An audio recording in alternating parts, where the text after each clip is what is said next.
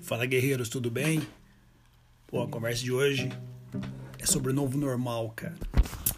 E as mudanças que eu imagino que as empresas vão ter que fazer, principalmente as grandes empresas, nesse, novo cenário é, que está se desenhando aí pós-Covid. Na verdade, é um cenário que já se desenhava antes, né?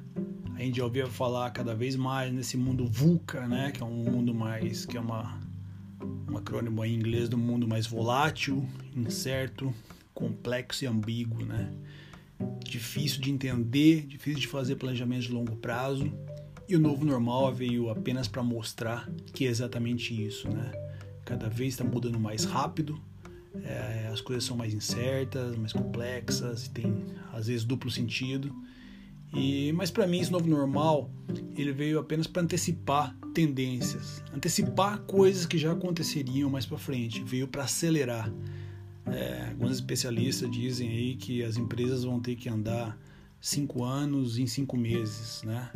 Principalmente quando se fala de varejo, é, o varejo evoluiu muito nesses dois, três meses que a gente está vivendo aí. Estamos agora em julho de 2020, nesse novo normal. Então, coisas que só aconteceriam, quem sabe daqui cinco anos, estão acontecendo agora nesses últimos meses aí. Então isso vai exigir muito mais agilidade das empresas, né? Tem que ser ágil, é, tem que tomar decisões rápidas e o grande desafio é como fazer isso em grandes corporações, né? Mas é possível e é necessário fazer. E a prova diz que dá para fazer dá quando a coisa aperta dá para fazer, né? Se você for pensar, muitas empresas aí, por exemplo, eu vi empresas como a, a Telenorte dizendo que há dois anos, um ano, estava pensando em como tirar o drive-thru do papel e implementar nas suas lojas, e quando chegou a pandemia, ele implementou em 24 horas. Outras, muitas empresas, há um longo tempo estudando é, home office para seus funcionários, mas cheio de burocracia, cheio de medo, cheio de como fazer e etc e tal. De repente chegou a pandemia, teve empresas aí que colocaram mil, duas mil pessoas em casa em 15 dias. Então assim, dá para fazer, dá para ser mais ágil, dá para ser mais rápido, né? Talvez o que vai acontecer para você ser mais ágil, mais rápido, o que eu penso é que as empresas vão ter que tomar mais riscos, talvez então fazer mais investimentos, né? a agilidade às vezes é, traz esses percalços aí em alguns momentos, mas principalmente tomar mais risco. Mais investimento nem sempre, porque você pode testar, é, você pode experimentar, mas mais risco sim. E nesse novo contexto não tem como tomar mais risco, não tem como não tomar mais risco, não tem como você fazer as coisas mais rápidas sem tomar um, certo grau de risco, né? Isso está embutido no novo contexto. Mas isso traz resultado, né? O próprio tem uma pesquisa no LinkedIn que mostra que 73% dos funcionários acham que estão mais sendo mais produtivos trabalhando em casa.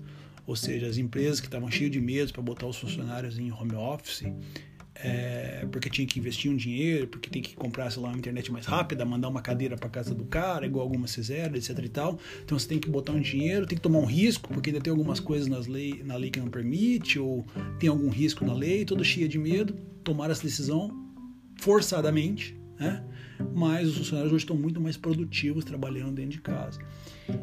E não tem como fugir disso, cara. Então, assim, dá para fazer, dá para tomar decisões mais rápidas, e isso é muito importante, porque nós, como pessoas, ou os próprios consumidores, eles já se acostumaram a esse, esse estão se acostumando a esse novo normal. Já vinham acostumando, as empresas sendo mais ágeis, etc.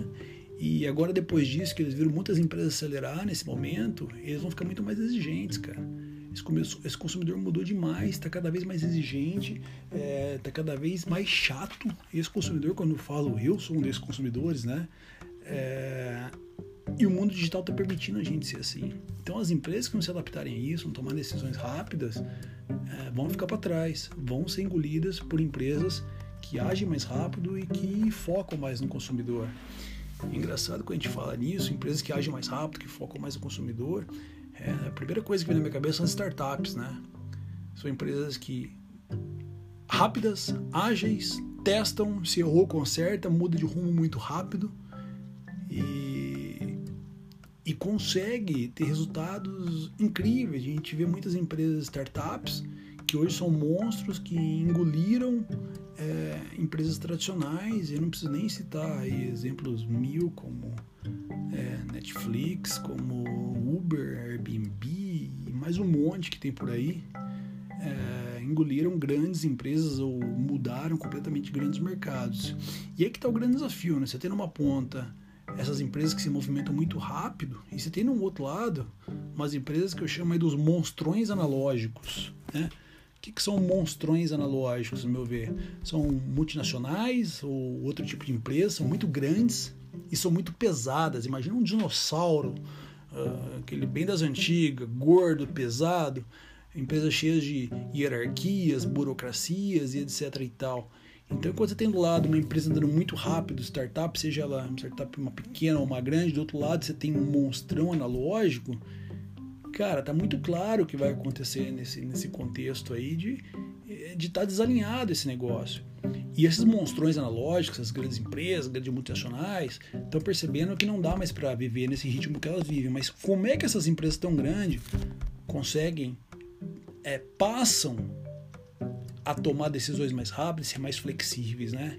E esse é o grande dilema. E a gente vê algumas grandes corporações aí é, incorporando startups, abrindo empresas, pequenas empresas paralelas ao negócio desse, para tentar andar mais rápido que esse monstrão analógico não consegue fazer. Mas todo esse contexto da pandemia, cara, mostrou que se você tem de um lado as startups numa ponta voando, você tem lá atrás os monstrões analógicos, é, para mim foi criado um terceiro grupo aí no meio dessas duas empresas que eu posso chamar de os monstros digitais. Por que monstro? Porque continuam sendo grandes empresas, é, mas agora estão mais simpáticas. Então até já vejo, não vejo um dinossauro velho, vejo um monstrinho mais bonito ali. E digitais. Por que digital? Porque digital tem muito a ver com agilidade, com foco, com produtividade. Então são empresas que aproveitaram todo esse contexto e viram que dá para se movimentar mais rápido. Empresas que trabalharam em reduzir burocracias, rever processos, embarcar tecnologia e tomar riscos. Então, os grandes monstrões analógicos, dinossauros pesados do passado, perceberam que talvez não vão se movimentar tão rápido quanto uma startup, mas podem sim se transformar em monstros digitais. Podem sim ser mais rápidas, se movimentar melhor, é, rever processos. E eu acho que esse é o grande ponto que as empresas agora têm que pensar onde elas vão querer estar. Se vão querer estar no patamar dos monstrões analógicos ou se vão estar no patamar dos monstros digitais, né? É, e eu não tenho dúvida que qualquer empresa vai ter que se movimentar para ir para esse novo patamar aí, senão ela vai ser engolida. Por quê? Porque essas empresas que se movem mais rápido, que conseguiram rever processo nesse meio do caminho, embarcar tecnologia e tomar riscos, ou ainda não conseguiram, mas perceberam que conseguem, elas têm, vão trabalhar muito mais focada nos clientes. E aí, cara, é, esse é o futuro, né? Trabalhar com foco total no cliente. Isso no passado, o único objetivo das empresas era ter resultado. E aí, para sustentar esse resultado, eu imagino que tinham dois pilares embaixo: cultura e processos muito forte, né? Para quê? Para focar em resultado.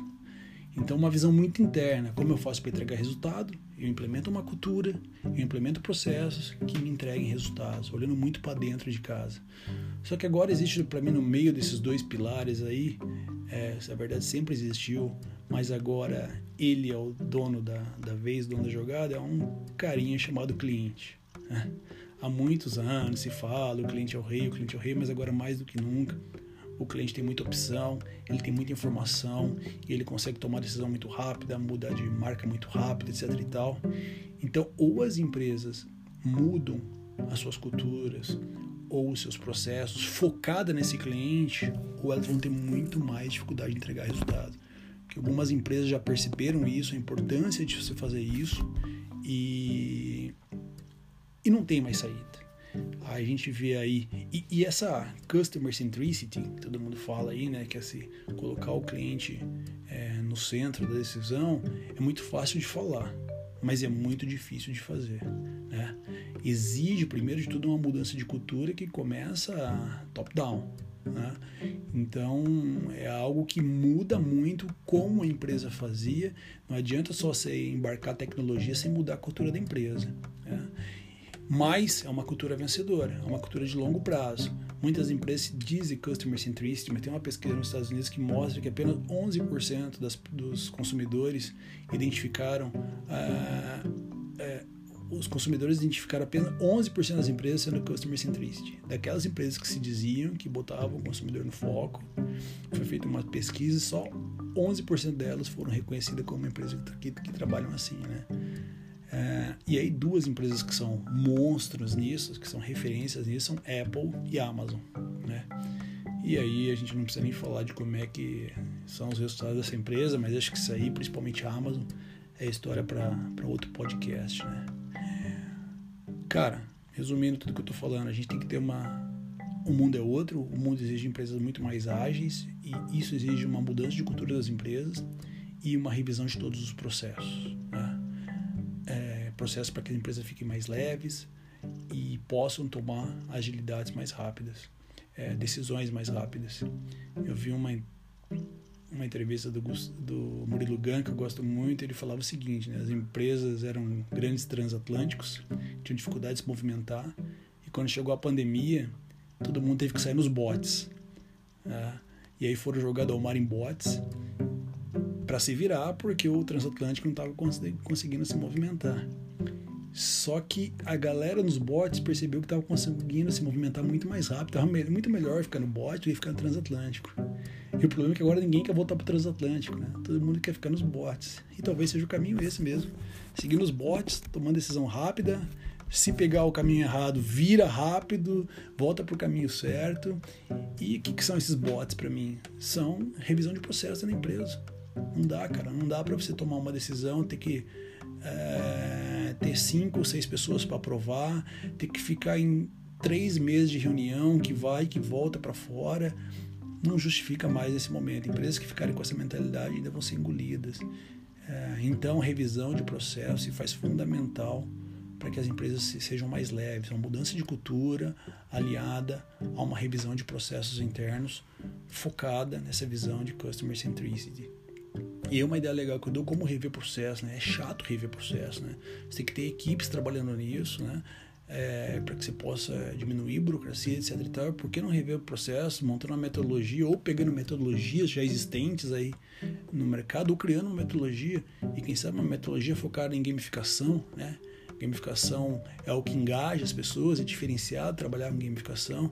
Então, cria uma metodologia na sua empresa onde você pode rever processo, onde você pode acompanhar viu uma gamificação, quem está evoluindo, quem não está evoluindo, para que essa transformação seja feita rápida, porque rever processos não é fácil. Uma coisa é fácil falar, ok, vamos rever os processos, mas rever processos, além de você ter que quebrar é, paradigmas aí de cortar, deixar mais lento, a atividade em si de rever processo é uma atividade cansativa, chata, demorada, e você precisa de fazer isso de uma forma que engaje as pessoas a fazer. E eu, eu vejo muito legal criar uma metodologia interna num modelo gamificação ainda, a alta direção possa acompanhar tudo que está sendo feito e que tenha começo, meio e fim, né? Porque o jogo é isso, né? Você tem começo, meio e fim e esse negócio não se perde. Então é isso, cara. Eu acho que esse novo normal exige muita mais agilidade das empresas é, que vem de uma quebra de paradigma, onde as empresas vão ter que tomar mais risco, então elas precisam mudar a cultura dela, precisam rever processos urgentemente para que se adaptem a, a, esse novo mercado, um cliente mais exigente, um cliente mais chato, que, que pode trocar de marca muito rápido, então processos mais leves que atenda melhor esse cliente, focado nele, é, botando ele de verdade no centro das, das decisões, e não só no, no argumento ou no blá blá blá. É, não tem jeito. Ou as empresas grandes se adaptam a isso, ou elas vão ser engolidas por empresas que tiveram esse tipo de atitude. E a pandemia mostrou que dá para mudar, dá para fazer tudo aquilo que a gente morria de medo, dá para fazer e não só dá, tem que ser feito, porque quem não fizer vai ficar para trás. Valeu, galera. Meu primeiro podcast. Vamos treinando, vamos ficando cada dia melhor. Importante é tirar do papel as ideias aí. Um abraço, valeu.